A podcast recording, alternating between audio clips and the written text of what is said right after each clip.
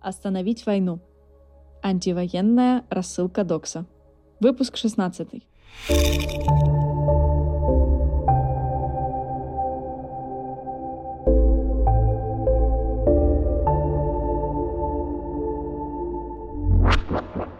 Привет, это Докса. Год назад мы делали репортаж с концерта в Лужниках.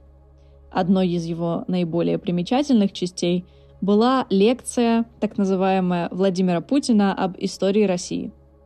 Сегодня Владимир Путин обращался уже не только к учебнику истории, но и к Библии. «Мне приходят в голову слова из священного писания», — сказал президент. «Нет большей любви, как если бы кто-то отдал свою душу за друзей своих». После 10 секунд молчания Путин продолжил — мы видим, как героически действуют и воюют наши ребята в ходе этой операции. Видимо, мы с президентом сделали разные выводы после прочтения Библии. Я помню оттуда фразу «Возврати меч твой в его место, ибо все, взявшие меч, мечом погибнут». Надеюсь, эта фраза еще не подпадает под закон о фейках. Нет войне. Надеемся, вам нравится слушать нашу рассылку в подкаст-формате. Если это так, поставьте нам оценки или подпишитесь на той платформе, на которой вы нас слушаете. А еще нас можно советовать друзьям. Спасибо. Поговорим о том, что произошло за сегодня. Война. Заканчивается 23-й день боевых действий. Россия продолжает обстреливать украинские города – Краматорске и Донецкой области ракеты попали в жилой дом и административное здание. Два человека погибло. В Киеве осколки боевой ракеты упали на Подол. Это один из центральных районов города. Один человек погиб, 19 ранены. Разрушены несколько жилых домов и школа. Несколько ударов пришлось по Львову. Обстреливали район вокруг аэропорта, сам аэропорт остался цел. Был уничтожен весь авиаремонтный завод – Жертв среди людей нет. Снова немного цифр. В Киеве с начала войны погибли 222 человека. 60 из них гражданские, в том числе 4 ребенка. 889 человек были ранены. 241 гражданский, в том числе 8 детей. По прогнозам ООН, 90% украинцев могут оказаться за чертой бедности – Украина может потерять 18 лет социально-экономического прогресса. У России, кстати, эта потеря может быть несколько больше. Поговорим об этом позже. 80% жилого массива Мариуполя разрушено, 30% восстановлению не подлежит. За время войны в Украине погибло как минимум 816 человек мирного населения. Это очень консервативная оценка – ООН здесь учитывала только подтвержденные смерти. Война действительно бьет по психическому здоровью россиян.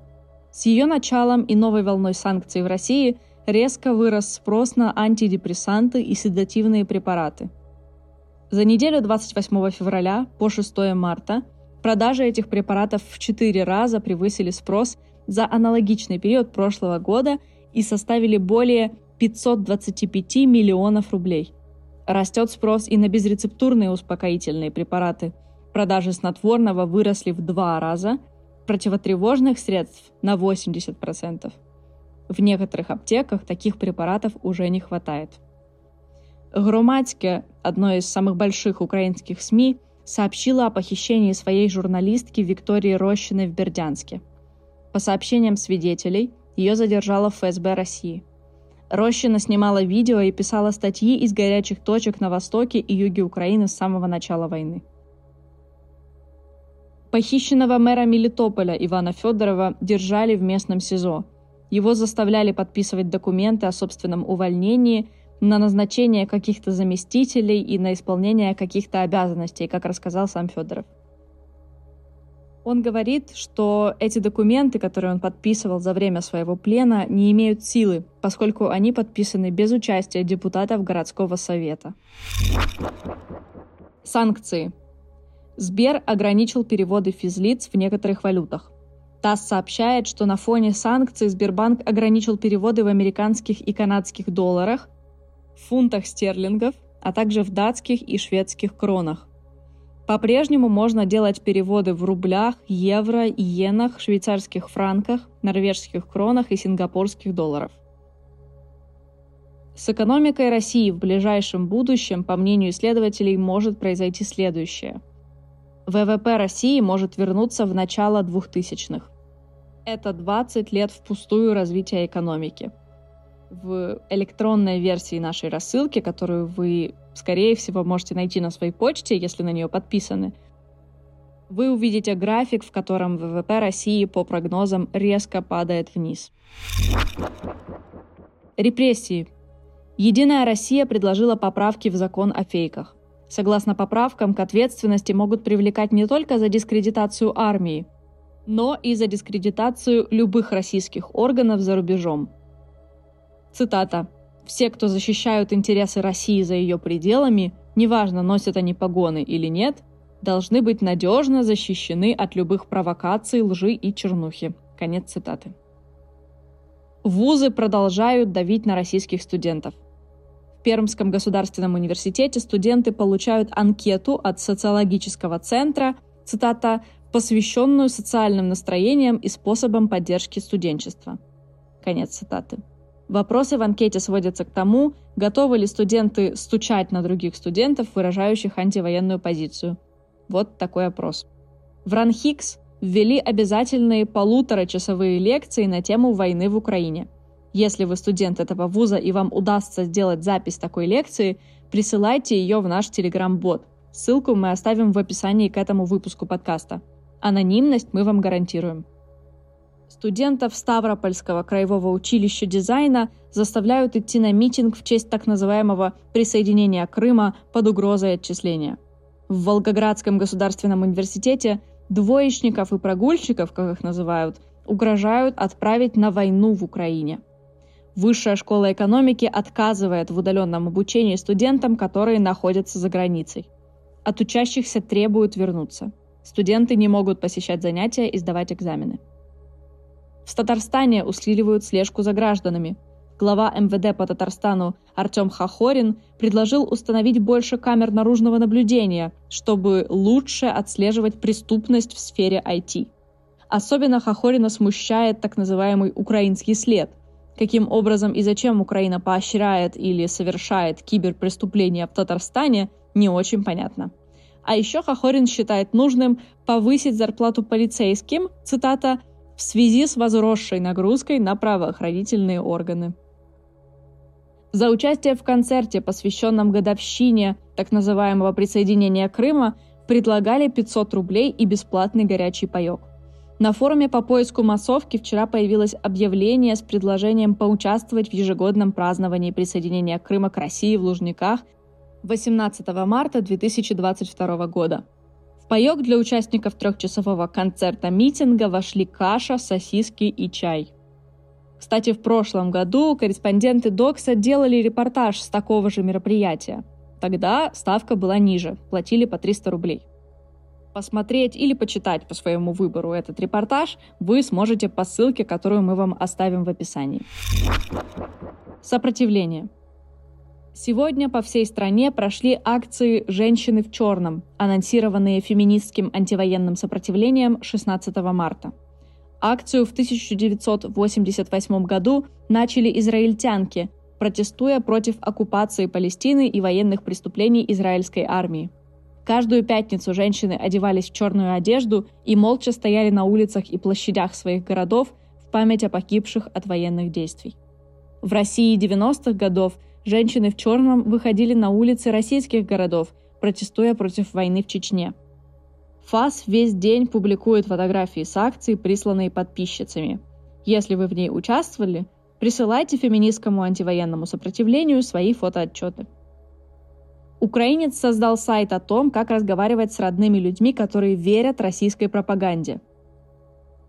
«Папа, поверь» помогает говорить с родственниками о войне в Украине без разрыва отношений – Ресурс создан в первую очередь для украинок и украинцев, у которых есть родственники в России, но также он будет полезен тем, кто сталкивается с непониманием верящих пропаганде близких людей, вне зависимости от страны проживания. Внимание, сайт не открывается без VPN из России. В сегодняшних карточках наша читательница рассказывала, как ей удалось переубедить свою маму, что военные события в Украине действительно происходят. Это очень трогательный небольшой текст, прочитайте его по ссылке в описании к подкасту. Роскомсвобода выпустила петицию с требованием предоставить свободный доступ российским пользователям к VPN-сервисам. Без защиты своих коммуникаций мы останемся один на один с нарастающей цензурой, говорится в обращении Роскомсвободы. Подписать петицию можно по ссылке, которую мы оставим вам в описании. А еще мы оставим наш совместный с Роскомсвободой гайд о том, что делать, если интернет отключат. Альянс учителей подготовил рекомендации для борьбы с пропагандой в школах. Пропагандистские уроки, на которых учителя должны объяснять детям правильность войны в Украине, рассматриваются профсоюзом учителей как вмешательство в воспитательный процесс – по мнению Альянса, подобная практика нарушает часть первую статьи 63 Семейного кодекса РФ. Родители имеют преимущественное право на обучение и воспитание своих детей перед всеми другими лицами, гласит эта статья. Для борьбы с этим нарушением Альянс предлагает направлять жалобы в прокуратуру и Рособорнадзор. Обращения могут подать не только родители школьников, но и сами школьники, преподаватели и просто неравнодушные граждане. Есть вариант короткого обращения и подробного для родителей. Оставим для вас оба. Ни к чему не призываем, как обычно. Дело Докса. Сегодня на заседании по делу экс-Докса выступил свидетель, который что-то слышал о нашем журнале. Это была цитата. Все равно этот свидетель не понял, почему его пригласили в суд. Как и все остальные несовершеннолетние, уже принимавшие участие в заседаниях суда в качестве свидетелей. Прокурор вызвал свидетелями обвинения подростков, которых задержали прошлой зимой на митингах в поддержку Навального. Никто из тех, кто уже выступил в суде, не видел видео с участием четверки экс-редакторов. В нем нет призывов выходить на митинги, но есть поддержка школьников и студентов, на которых давили в школах и вузах во время акций протестов. А еще прокурор на каждом заседании зачитывает протоколы допросов, которые все и так уже читали и слышали в суде. Например, из сегодняшнего протокола допроса свидетеля все узнали, сколько стульев у него в комнате. Причем тут фигурантки Алла, Наташа, фигуранты Володя и Армен мы тоже не знаем. Следующее заседание назначено на 21 марта 10.00. Коронавирусные ограничения в Москве отменили, поэтому приходите поддержать арестанток. Вы можете сидеть в зале суда. Адрес – студенческая, 36. Да-да, именно студенческая. Как можно помочь пострадавшим в войне? Наша редакторка Настя Подорожная запустила бесплатную горячую линию «Мартинка». На горячей линии помогут лицам из Украины, ставшими жертвами насилия, мошенничества или торговли людьми. Операторки найдут врачей, юристов, помогут с переводом на польский язык в полицейском участке или просто выслушают. Мартинка также подскажет, Какие правила безопасности следует соблюдать, когда принимаешь помощь от незнакомцев? Сотрудницы горячей линии говорят на украинском, русском, польском и английском языках. Если ваши знакомые были вынуждены уехать из Украины и им может пригодиться помощь, обязательно отправьте им ссылку на бот. Подробную информацию и новости проекта можно узнать в инстаграме Мартинки – Ссылка ждет вас в описании. Что почитать и посмотреть на Докса? Во-первых, сегодня в Лужниках прошел концерт, посвященный годовщине присоединения Крыма. Год назад Докса сходила на такой же концерт и поговорила со зрителями. На концерте был Путин, а коронавирусных ограничений не было.